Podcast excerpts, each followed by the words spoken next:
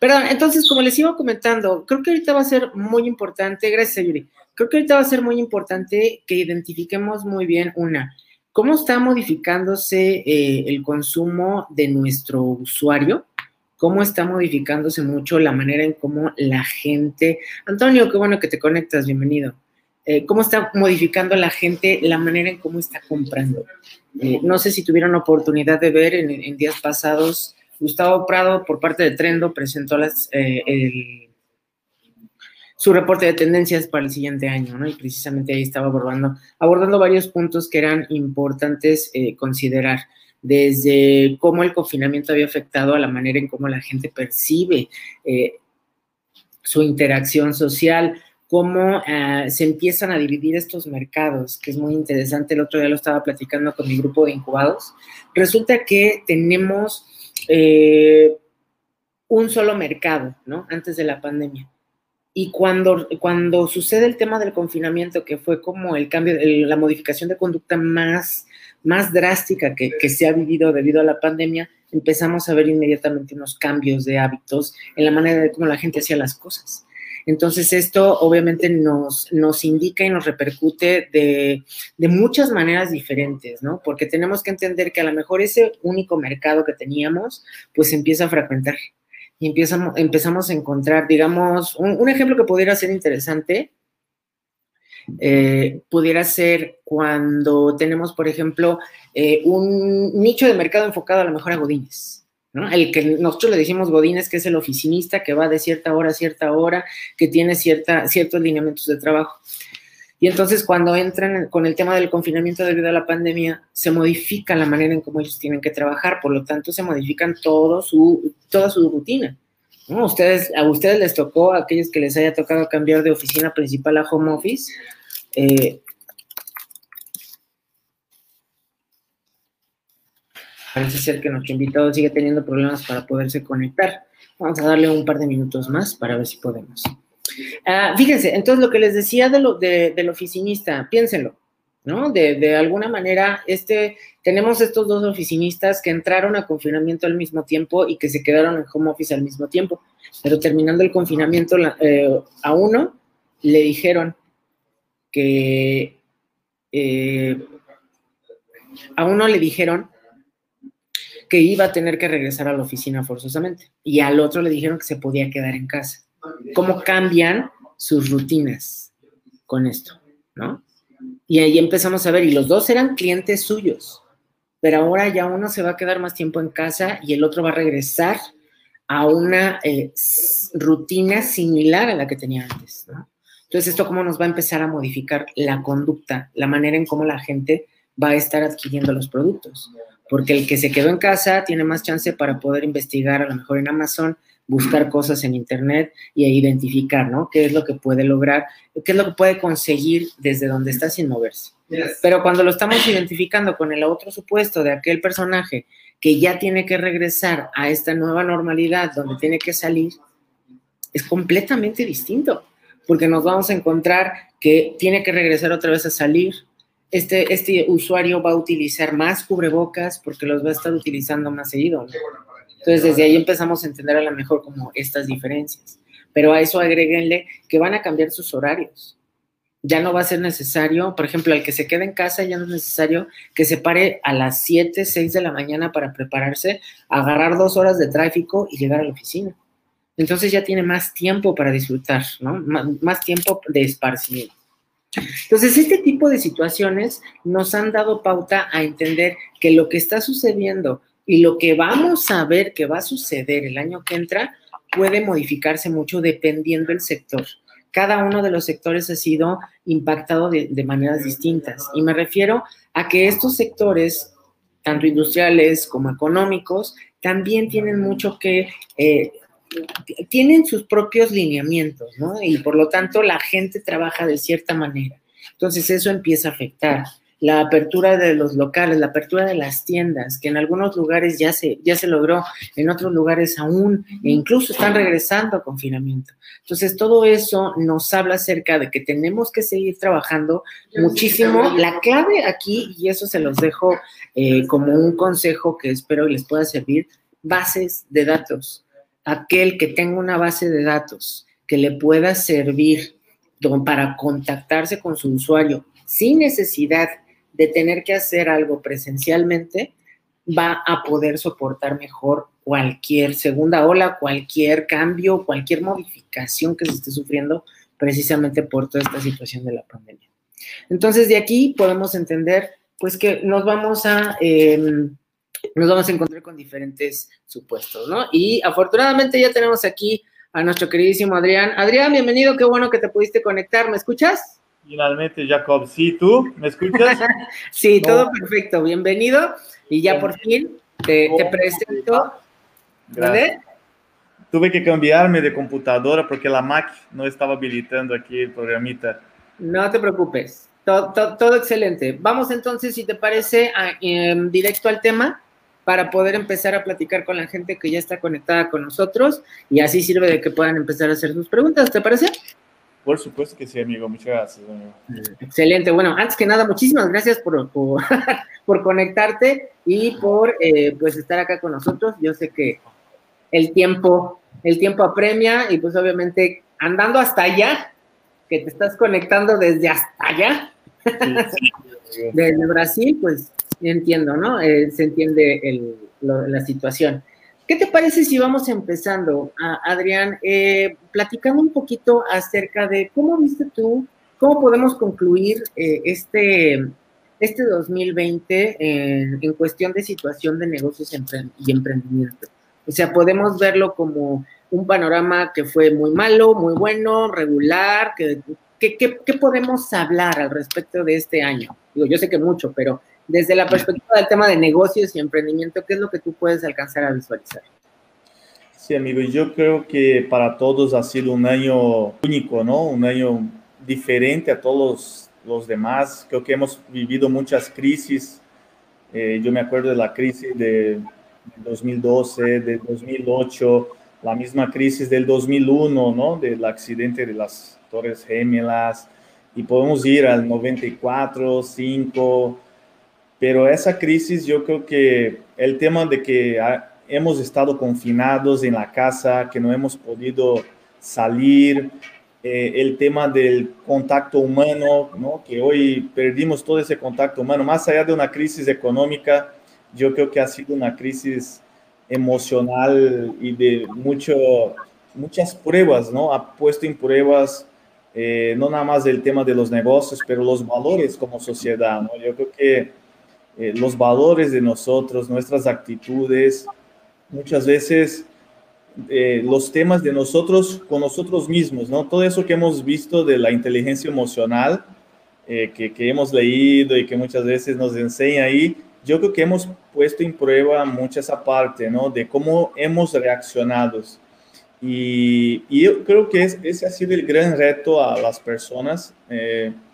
una palabra que me gusta mucho decir que ha sido un año de adaptación, ¿no? Adaptarnos de la capacidad, creo, de adaptación a esa nueva normalidad, como queremos llamar.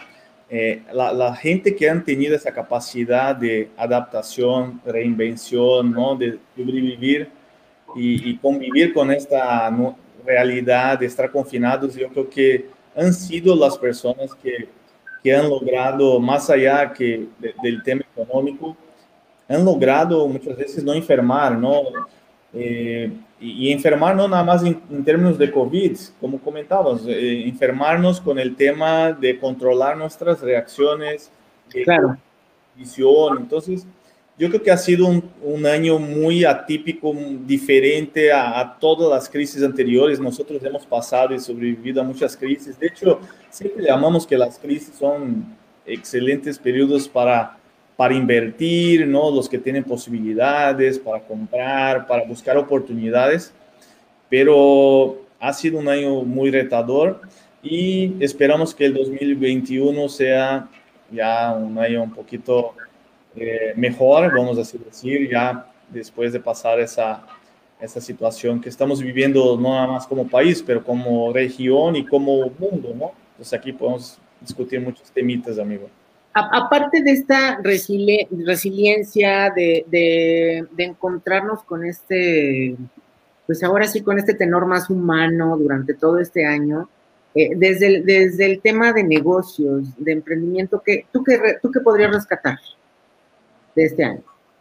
Sí, eh, yo creo que sin dudas, eh, lo, lo, que pasa es que los temas que hemos discutido este año, que estamos viviendo, son cosas que hemos comentado desde hace dos, tres años, eh, Jacob, y te voy a dar algunos ejemplos, ¿no? O sea, hace dos, tres años, yo me acuerdo ahí impartiendo clases en el ITAM, aquí en México, ahí en México, ¿no? Y comentábamos, mira, puede haber una crisis económica, puede eh, tener la situación de las criptomonedas, el tema de la tecnología eh, que se está acelerando va a ser algo que tenemos que movernos.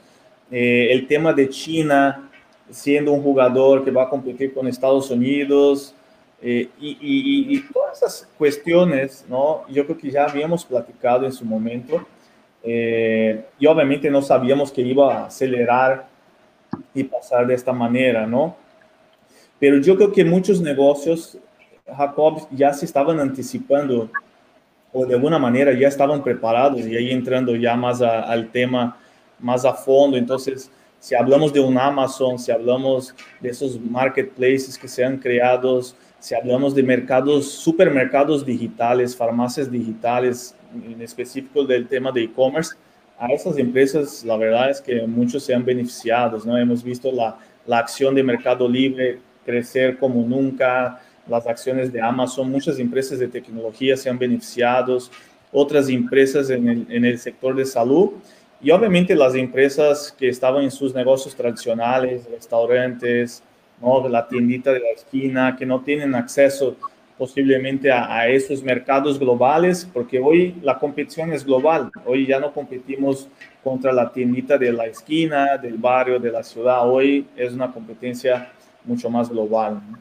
Y que obviamente pues eso hace que el juego suba de nivel, ¿no? Y por lo tanto pues necesitamos ponernos ahora sí como quien dice aquí al México al tiro para que podamos salir adelante. ¿no? Totalmente. ¿Qué, qué, consideras que existe, eh, qué, qué, oportunidades consideras que pueden existir en el mercado del emprendimiento para el año que entra, para el 2021? Sí, mira, obviamente yo creo que hay oportunidades en todos los sectores, ¿no? Eh, Obviamente, si, si, pensamos en segmentos, podríamos decir que el segmento de lujo, por ejemplo, es un segmento, y hemos discutido en varias ocasiones, que hay que tener mucho más cuidado, que tú tienes que evaluar. Sin dudas, la gente, eh, y de repente tú aquí, que, que, que, tiene, está más en ese segmento, lo, lo conoces mejor, ¿no? Pero en, en, promedio decimos que ya la gente que iba a comprar, ¿no? Yatis y cosas de alto valores, precios, se está enfocando mucho más en la base de la pirámide, ¿no? En lo esencial. Creo que juntando con lo que empezamos la plática, hemos estado valorando mucho más la, la, la base de la pirámide. Eh, si hablamos de la pirámide de Maslow, ¿no?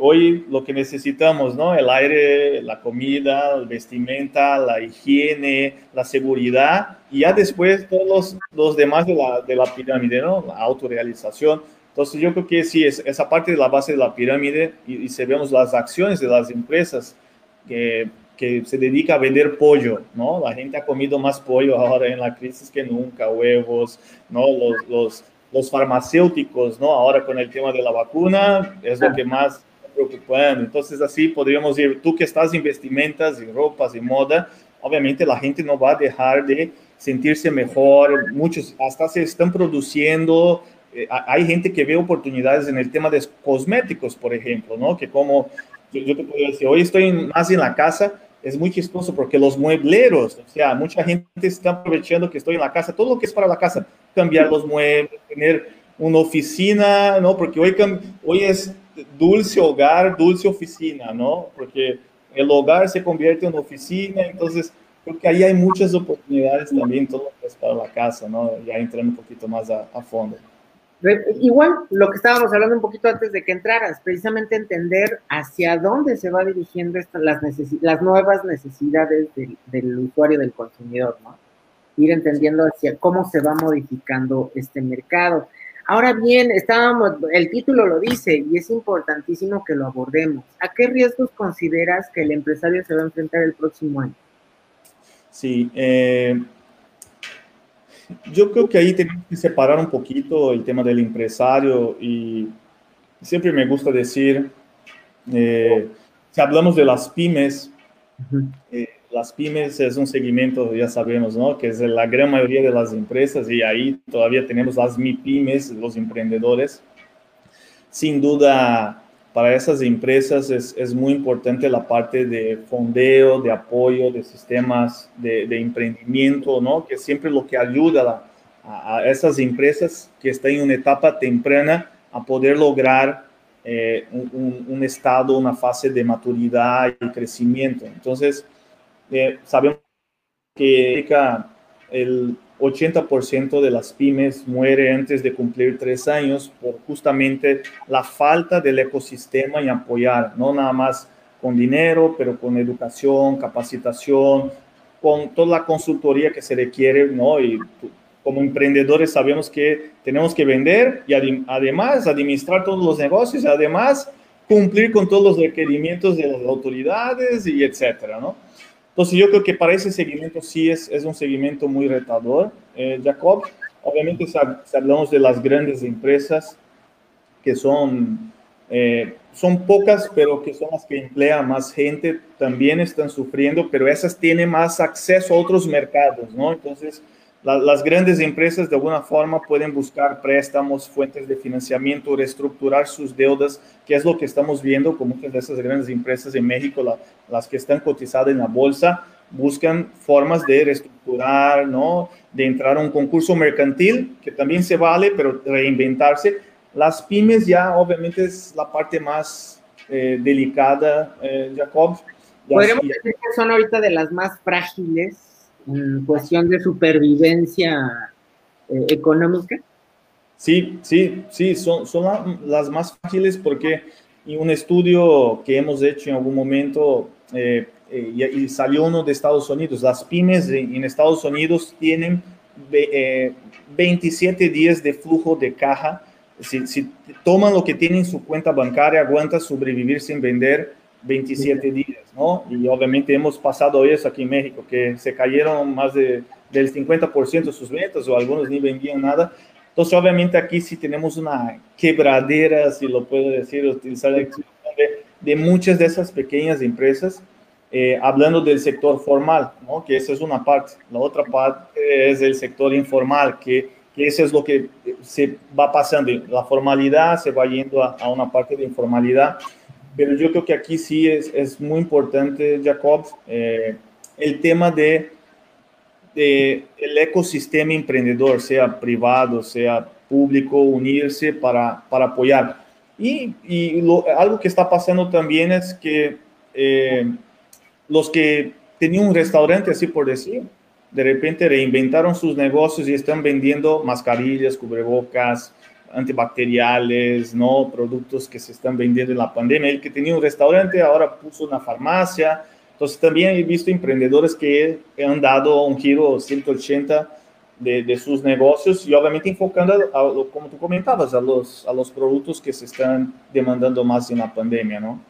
Entonces aquí lo que podríamos, digamos, eh, concretar, redondear, podría ser un enfoque de que las oportunidades que existen el año que entra es seguir analizando qué giros, qué líneas son las que pudieran tener más flujo, más movimiento por esta necesidad que, se encuentra en el mercado y en los riesgos, la, el estancamiento de las, de las pymes y las pymes por falta de flujo.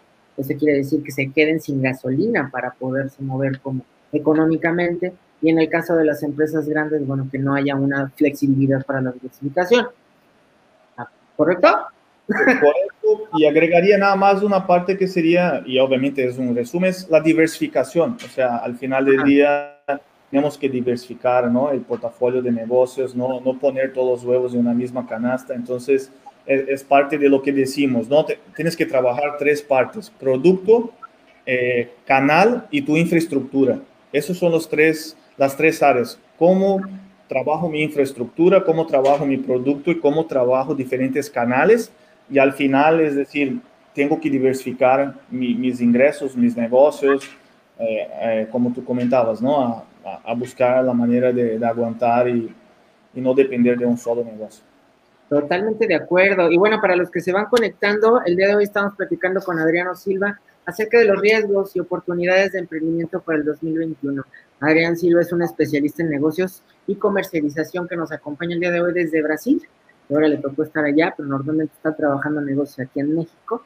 Entonces, hoy estamos platicando mucho acerca de qué es lo que podemos esperar del 2021.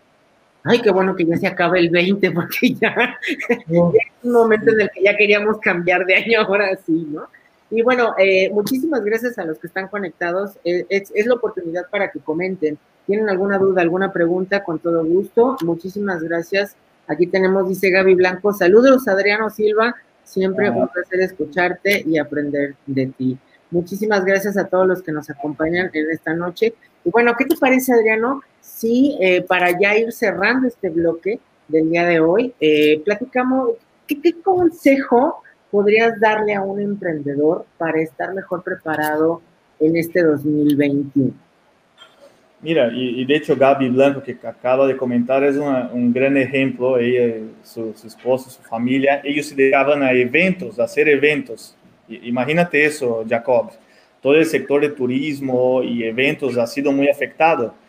Entonces ellos empezaron a hacer eventos virtuales y, y, empezaron a hacer eventos, o sea, de muchas otras cosas, pero eventos eh, para bodas virtuales y, y, con todo el tema de la pandemia, la gente quiere seguir casando y, y, van a seguir haciendo, pero de una forma diferente. Entonces ellos reinventaron su negocio de eventos, eh, y hicieron eventos, hemos hecho eventos virtuales, etcétera. Entonces, yo creo que es como tú comentabas, la resiliencia, la capacidad de innovación y intentar, o sea, ahora lo que más hemos hecho en la crisis o en esa pandemia es intentar cosas diferentes, o sea, ¿no?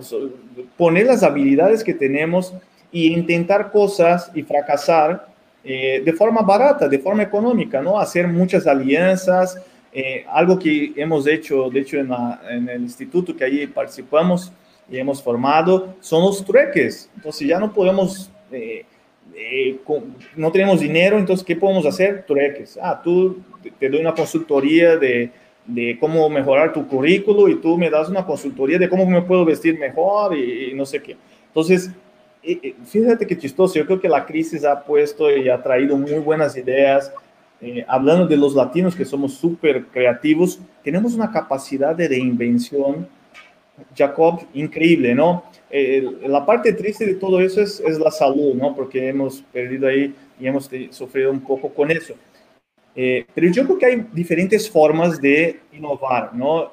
Hablando del sector restaurantero, que es un sector muy afectado, que hoy está trabajando con el 35%, 30-35% de sus ventas de lo que vendían están enfocando en el delivery, ¿no? Los meseros, de hecho, muchos están trabajando de repartidores, de vendedores, ya como no, la gente no puede eh, eh, venir a comer en el restaurante, esos meseros hoy son distribuidores, vendedores, repartidores, tenderos.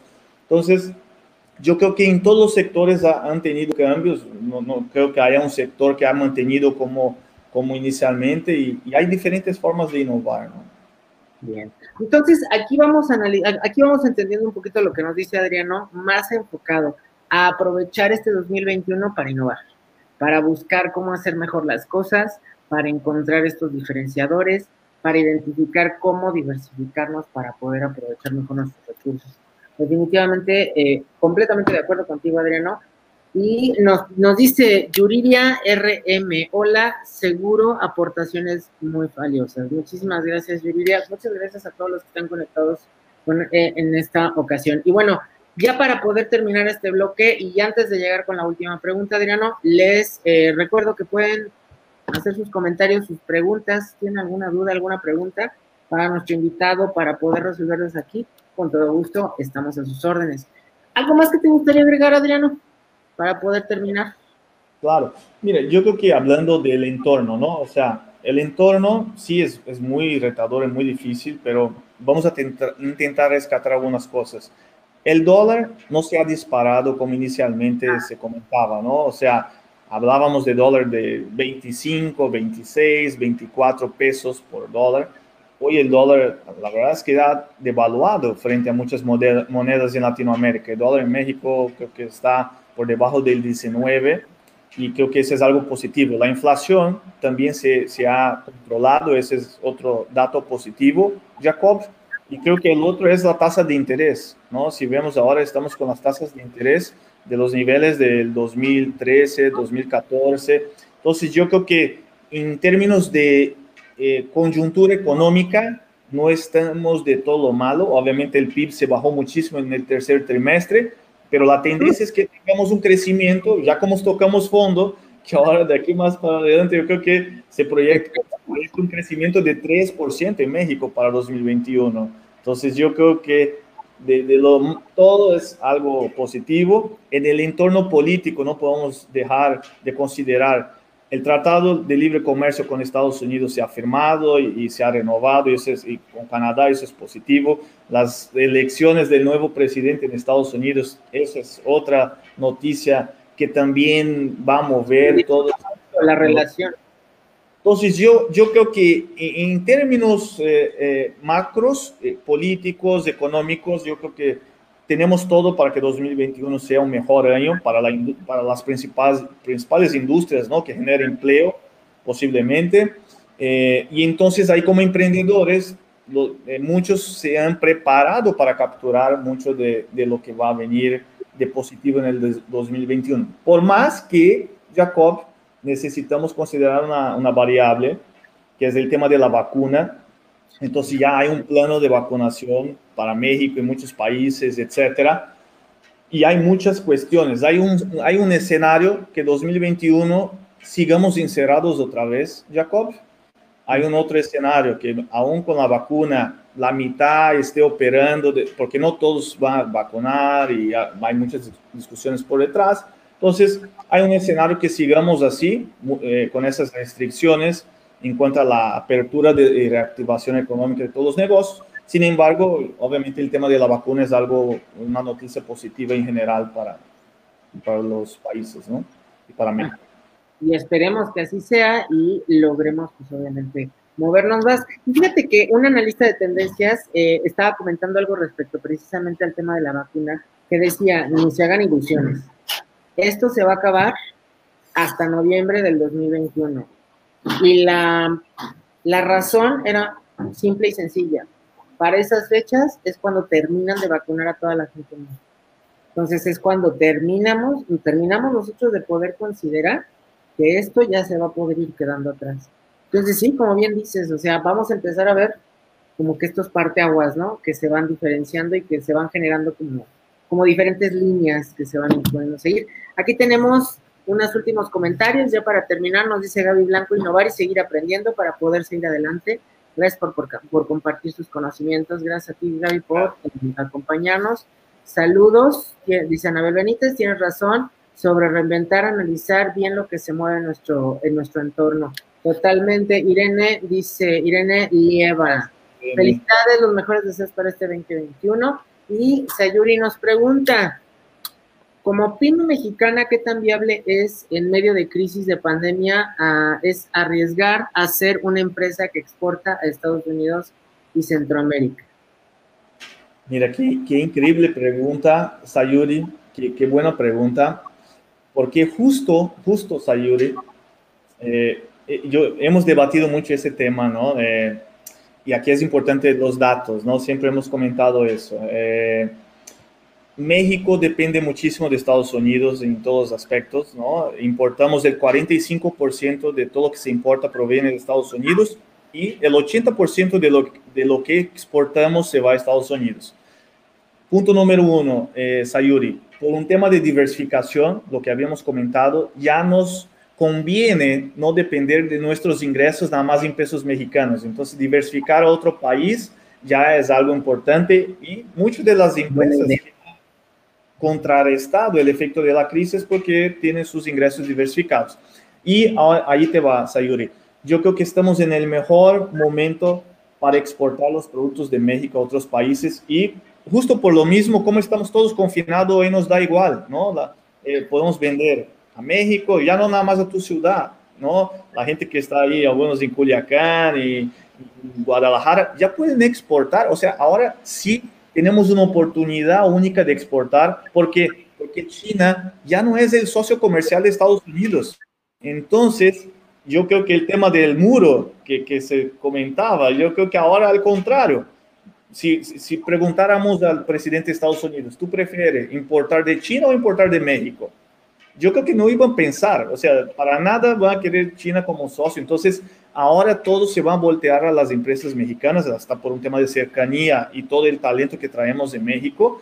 Y en Centroamérica es muy curioso porque yo he visto, Jacob, muy, mucho interés, o sea, como no, sé por qué, pero hay mucho talento en Centroamérica y nosotros como mexicanos aquí eh, hemos adoptado también mucha gente, hemos recibido migrantes de, de, de, de esa región, pero muchas empresas en Centroamérica, Guatemala, Panamá, buscando negocios mexicanos y, para llevarlos allá. Entonces yo creo que es, es, un excelente momento para buscar y ya no tenemos fronteras, Jacob, es un tema de conseguir los permisos, las certificaciones y poner ahí a cotizar las empresas de transportes. Entonces yo creo que es una excelente idea. Completamente de acuerdo contigo, Adriano. Y para complementar, eh, Sayuri, eh, creo que es parte de un plan acuérdate que de entrada, primero hay que caminar antes de correr, ¿no? O sea, no podemos primero exportar y después empezar a comercializar. Tenemos que llevar un orden y al mismo tiempo, si tu negocio llega al punto en el que en realidad tiene las oportunidades para exportar, ahí sí, completamente lo que dice Adriano, es momento, porque también digo, hay que considerar que tenga la capacidad de producción, que tenga la calidad para exportar, en realidad, y que empiece a conocer los requerimientos para que cada uno de los países en los que quiera exportar, el producto pueda internarse, porque eso también es otro punto, ¿no? Entonces, sí, eh, totalmente eh, creo que la exportación, y cuando ya hablamos de exportación, concuerdo al 100% con Adriano, ya no hay que voltear nada más a ver Estados Unidos. Tenemos una cantidad impresionante de países, incluso hasta cruzando el charco, que son más amigables con México que el mismo Estados Unidos. Entonces eso ya nos va hablando acerca de facilidades para llegar a otros, a otros mercados. Entonces sí, completamente de acuerdo eh, contigo, Adriano. Habrá que eh, abordar este tema más adelante porque creo que se va a ver algo muy normal para el 2021, 20, para el 2021, 20, ay, para el 21, 22. O sea, entre el año que entra y el siguiente año va a ser un tema bastante, bastante este, solicitar. Y bueno, pues ya se nos acabó el tiempo. Bajita la mano, se fue rapidísimo el tiempo. Eh, Adriano, muchísimas gracias eh, por tu tiempo, muchísimas gracias por acompañarnos. Eh, gracias por aventarte este, este tiro con las computadoras y la tecnología para poder acompañarnos. Y bueno, qué bueno que afortunadamente sí te pudiste conectar. Y gracias a todos los que nos acompañaron. Y recuerden, eh, para todos los que están viendo esta transmisión, eh, mm, ya no en vivo, sino grabada, ¿qué otros eh, temas les interesa que nosotros abordemos? Ahorita estamos preparando toda la agenda del siguiente año, entonces pónganse truchas para que veamos qué es lo que van a necesitar. Y no se pierdan la próxima semana, vamos a tener un en vivo muy bueno el próximo lunes. ¿Y qué creen? Les leímos la mente. Precisamente vamos a empezar a hablar de temas de exportación. Y ahí vamos a empezar. ¿eh? Todo está fríamente calculado. bueno, cerramos por el día de hoy. Muchísimas gracias. Gracias a todos los que se conectaron. Seguimos en contacto. Recuerden, ya nos quedamos los lunes a las 8 en punto de la noche para platicar acerca de emprendimiento y moda. Hasta luego. Gracias, Adriano. Muchísimas gracias. Nos vemos. Que estén bien. Adiós.